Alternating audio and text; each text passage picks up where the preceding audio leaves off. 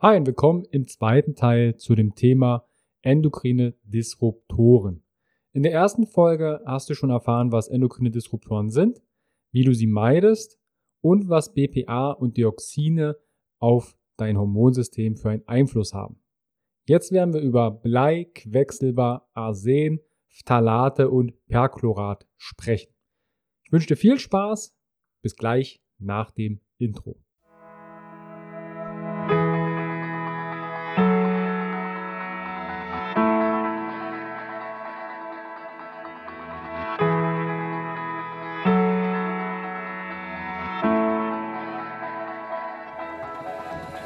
Herzlich willkommen bei dem Podcast von Functional Basics, deiner Basis für natürliche, artgerechte Gesundheit, mehr Lebensqualität, Happiness und Performance in deinem Leben. Gehe mit mir, Carsten Wölfling, Coach und Speaker, Gründer von Functional Basics und dem Health Meeting, dem Biotop für mehr Vitalität auf den Grund und schau mit über den Tellerrand der Gesundheit. Warum? Gesundheit ist für alle da.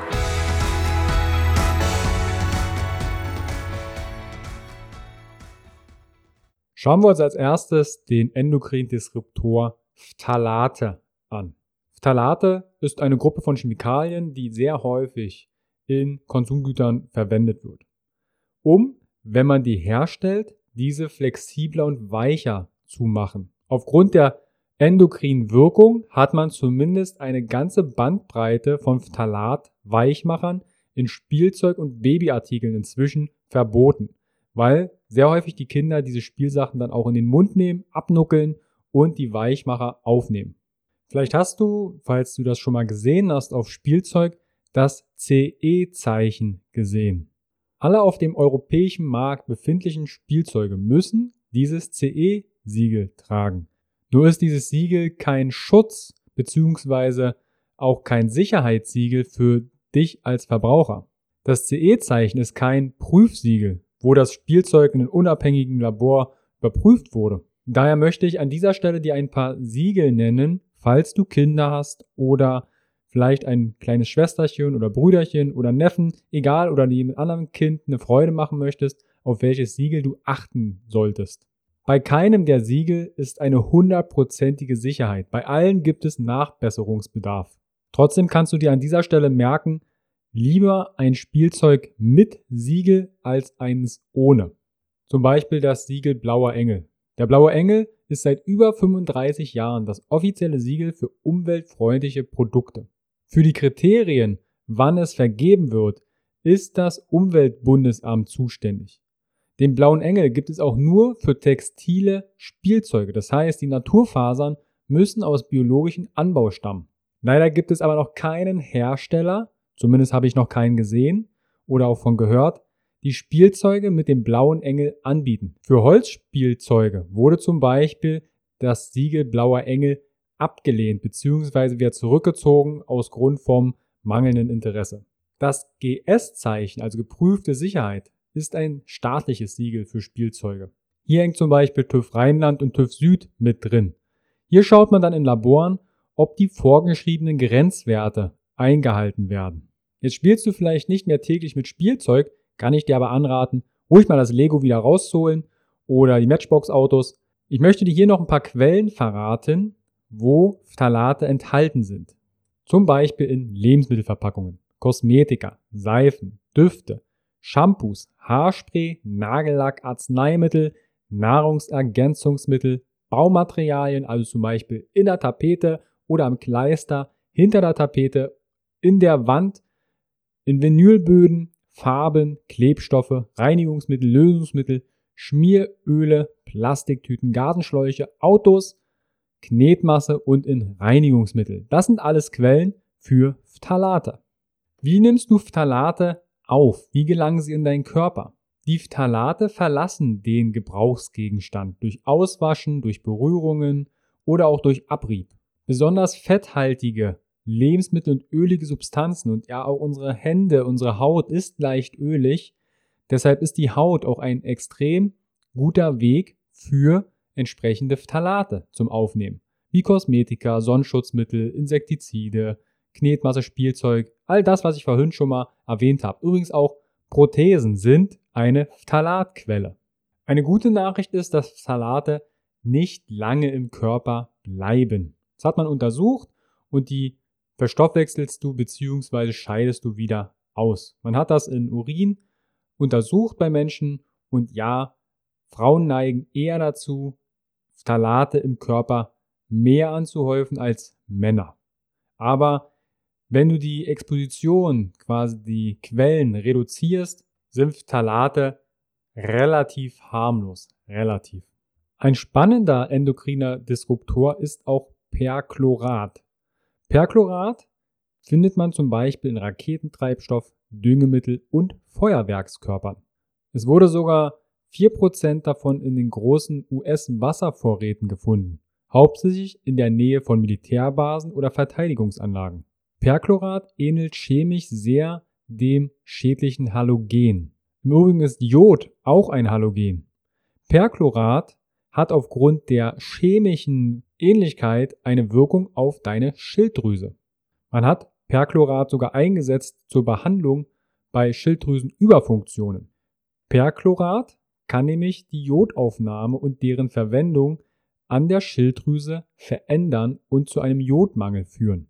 Gerade Jodmangel in einer Schwangerschaft, da geht man dann ein Risiko für das Kind ein bezüglich geistiger Behinderung.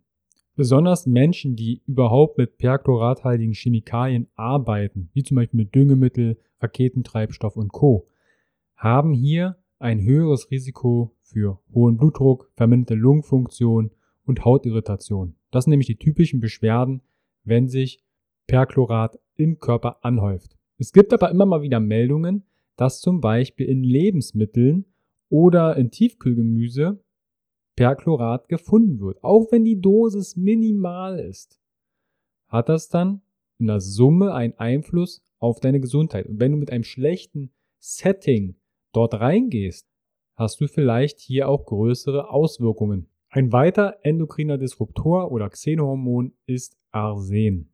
Arsen kommt ja normalerweise sehr tief in der Erdkruste vor, aber aufgrund dessen, weil wir Bergbau betreiben und die Industrie immer tiefer nach seltenen Materialien sucht, kommt es auch an die Oberfläche und findet seinen Weg ins Wasser. Der Einfluss von Arsen kann zu Insulinresistenz, Unterdrückung des Immunsystems, verlangsamter kognitiver Entwicklung, Herz-Kreislauf-Schäden und Gewichtszunahme führen. Eine kleine, naja, eigentlich eine gute Nachricht würde ich es jetzt nicht bezeichnen, aber es ist eine Nachricht.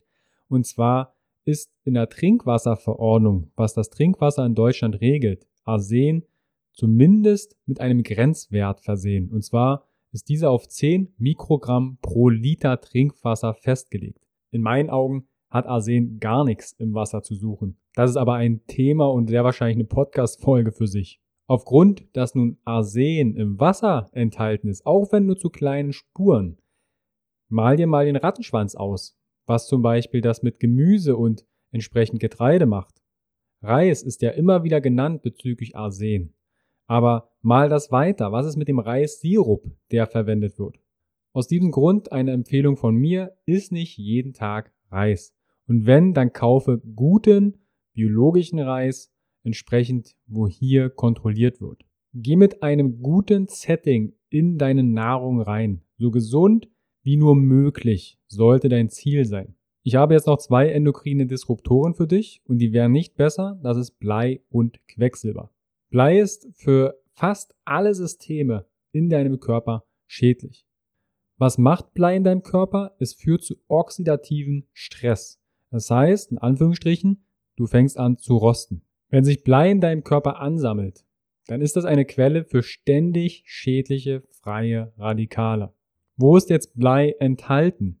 Zum Beispiel in bleihaltiger Farbe, aber auch im minderwertigen Spielzeug und Schmuck scheint immer wieder mehr Blei aufzutauchen. Besonders der Abrieb von Bremsen und Reifen von Autos sind eine enorme Quelle für Blei in der Luft. Aus diesem Grund gibt es seit 01.01.2005 europaweit Grenzwerte für Blei in der Luft.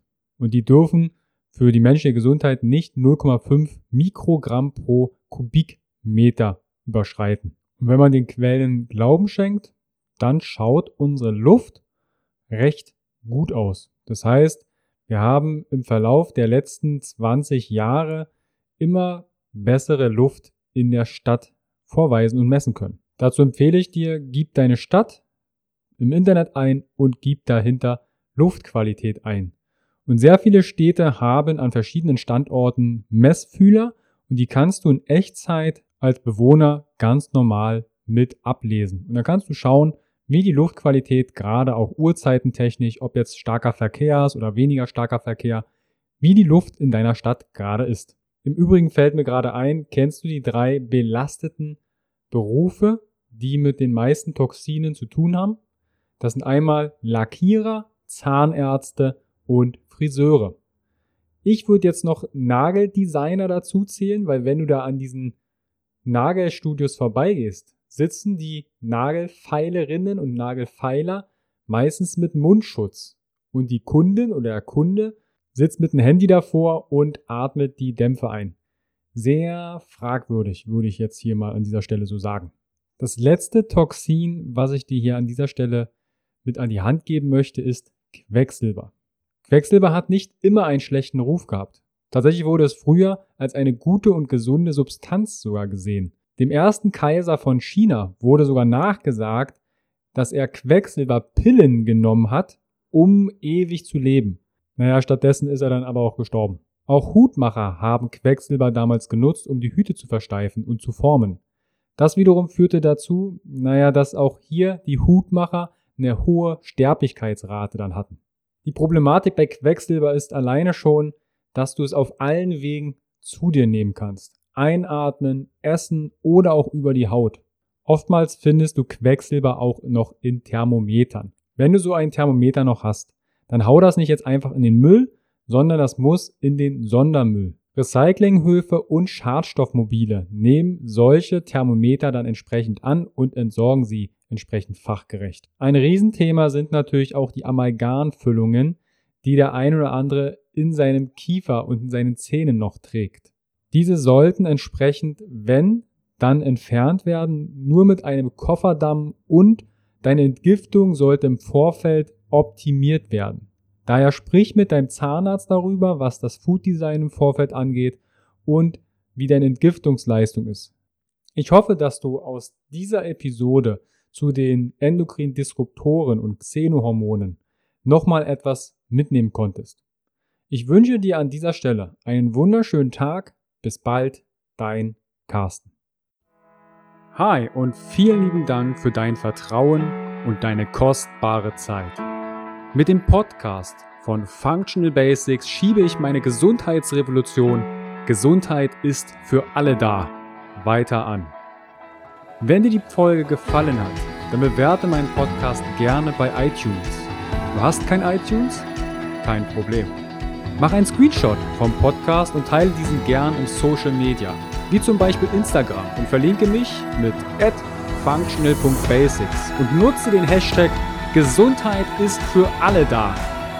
Teile gern den Podcast und Gesundheit mit deinen Freunden und Bekannten.